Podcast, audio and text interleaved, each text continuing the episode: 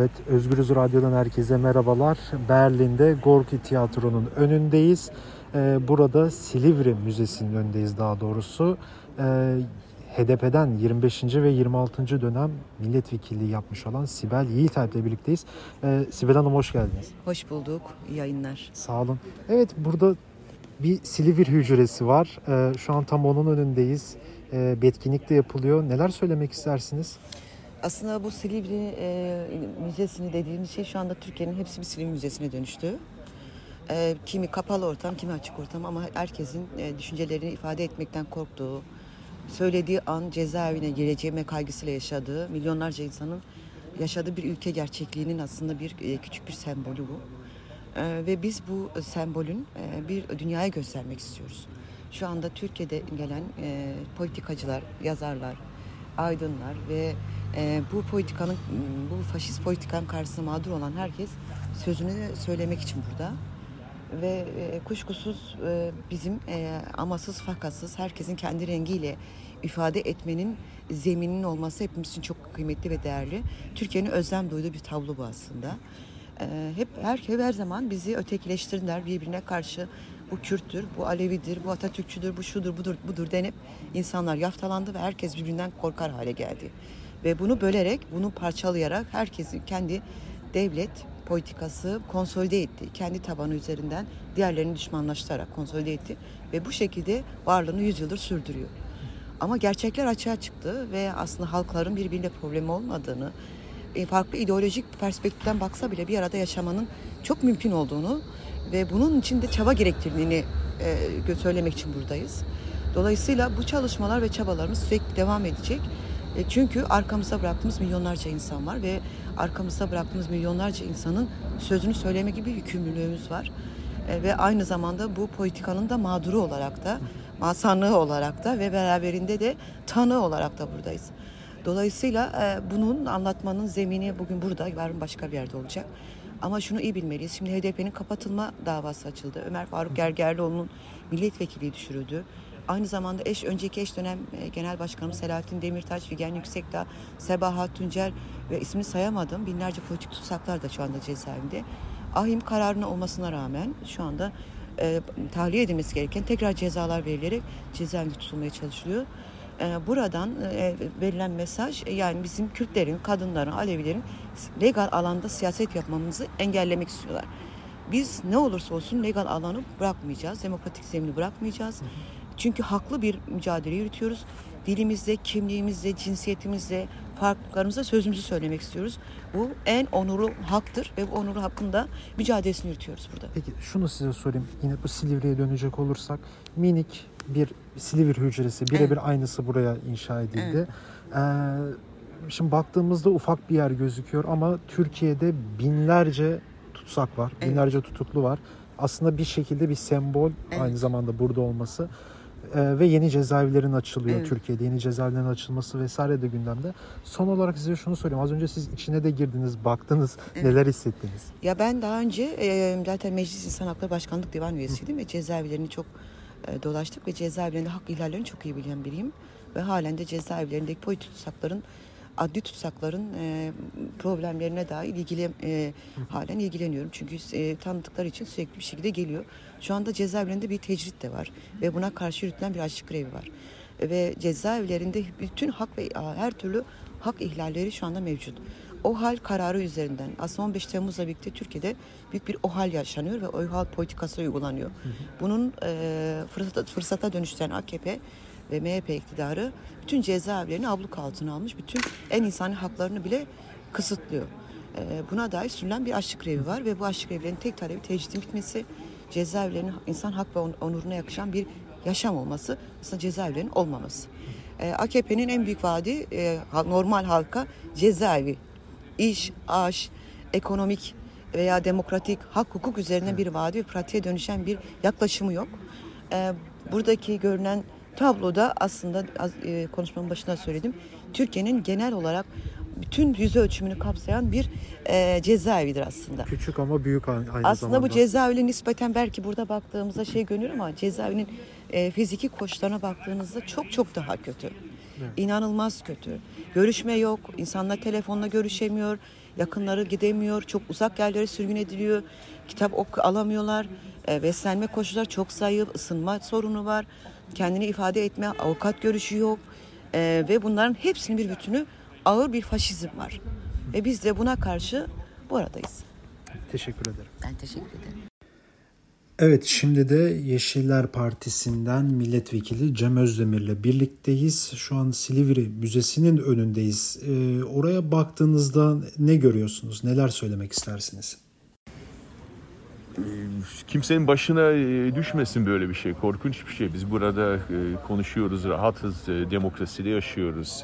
Özgür bir şekilde ifademizi, görüşümüzü ifade edebiliyoruz. Ama Türkiye'de insanlar gerçekten bedel ödemekte.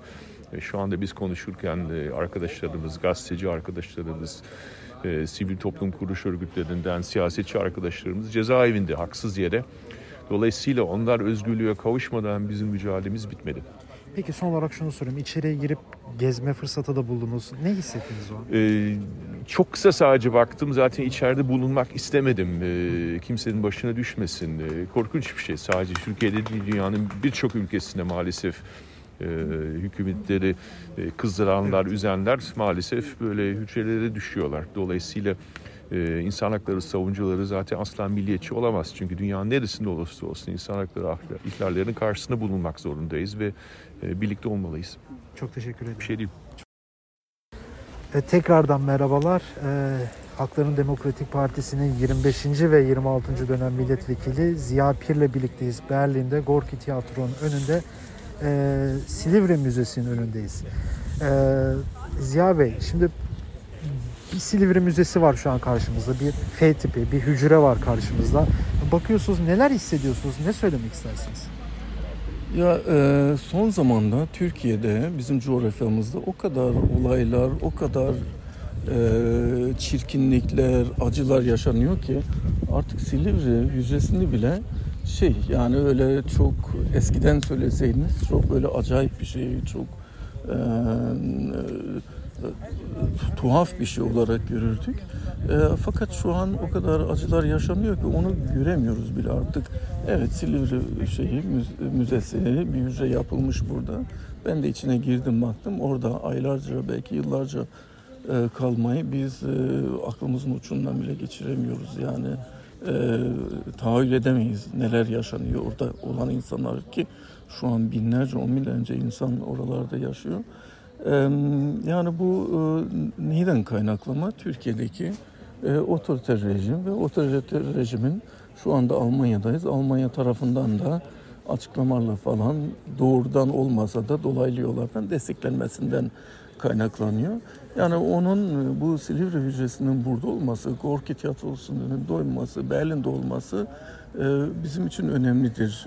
Bu Alman kamuoyuna, Alman siyasetine önemli bir e, işarettir, önemli bir çağrıdır. O açıdan e, bütün e, yaşanmışlarla, o hücrelerdeki acılarla birlikte iyi bir fikir buraya getirilmesi.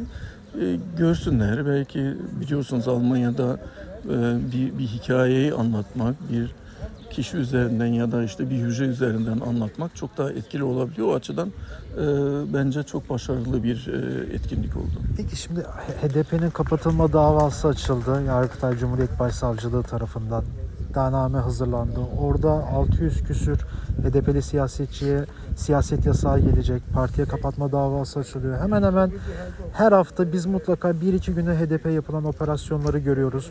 Onlarca insan gözaltına alınıyor, tutuklanıyor ve bu kapatılma davasından sonra da e, bu şekilde devam ederse yeni tutuklamaların geleceği de artık aşikar. Şimdi bu durumu da göz önünde bulundurduğumuz zaman e, son olarak ne söylemek istersiniz buradan Türkiye'ye? E, enseyi karartmamak lazım. E, biraz şey oldu tabii ki çok fazla kullanılmayan bir kelime fakat e, gene de her şeye rağmen e, biz burada mücadelemizi e, sürdürüyoruz. Türkiye'de de insanlar mücadelesini sürdürmesi evet. gerektiğini düşünüyorum. E, her şeye rağmen yani HDP kapatıldı mı o konuya girmeye bile gerek yok. Bunun cevabını e, iki gün önce, üç gün önce e, Türkiye'de e, nevroz alanlarında insanlar verdi. Dolayısıyla ben o kalabalıkları gördükten sonra daha da e, umutluyum aslında. E, umarım e, yakın zamanda seçim olur ve Türkiye halkları, Türkiye'deki insanlar, seçmenler sandıkta bu faşist rejimin hesabını sorar ve onları sandığa gömer. Çok teşekkür ederim. Çok sağ olun. Evet tekrardan merhabalar. Gazeteci Erk Acerer'le birlikteyiz. Bugün Berlin'deki Gorki Tiyatro'nun önündeki e, Silivri Hücresi'nin önündeyiz. Evet. Evet, e, ne söylemek istersiniz? Ee, ya ben gezdim. İki bölümden oluşuyor. Bir e, hücre canlandırılmış. Bir de Silivri'de kalan arkadaşlarımız, e, gazeteciler ve e, e, iktidarın rehin aldığı kişilerin e, Silivri'de geçirdiği zamana ait anlarının yer aldığı bir sergi bölümü. E, çok etkileyici bulduk doğrusu. E, hem e, burada insanların Alman kamuoyunun anlaması açısından biraz daha hissetmesi açısından etkili buldum. Hem de orada e, yaşananlar e, açısından ve aslında imkansızlıklar içerisinde e, bir direniş hikayesinin ortaya çıkmasından çok etkilendim. Çok iyi yakalanmış hikayeler. E, Çok e, olanaksızlıklar içerisinde m, adeta Silivri cezaevi e, bir e, yaşam alanına dönüştürülmüş diyelim. Mesela Murat Aksoy'un küpesi. E, Evet, onun hikayesi nedir siz gördünüz, gezdiniz?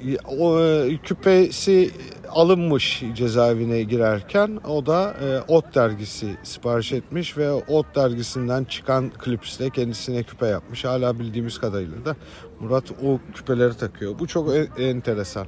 Kimisi e, kağıtları birleştirip onlardan e, zar yapmış. Kimisi e, sözlerini yazıp, e, kitap sözlerini yazıp bir uçak yaparak kendisini öyle ifade etmiş.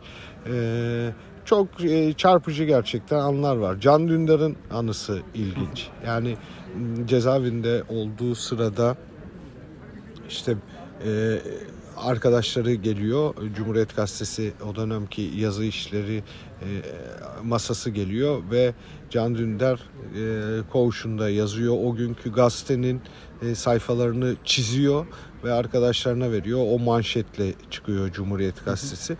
Yani aslında bir Türkiye e, belleği bir e, iktidar üzerinden, iktidarın otoriter faşist eğilimleri üzerinden bir bakıma da bir direnç ve karşı koyuş hikayesi.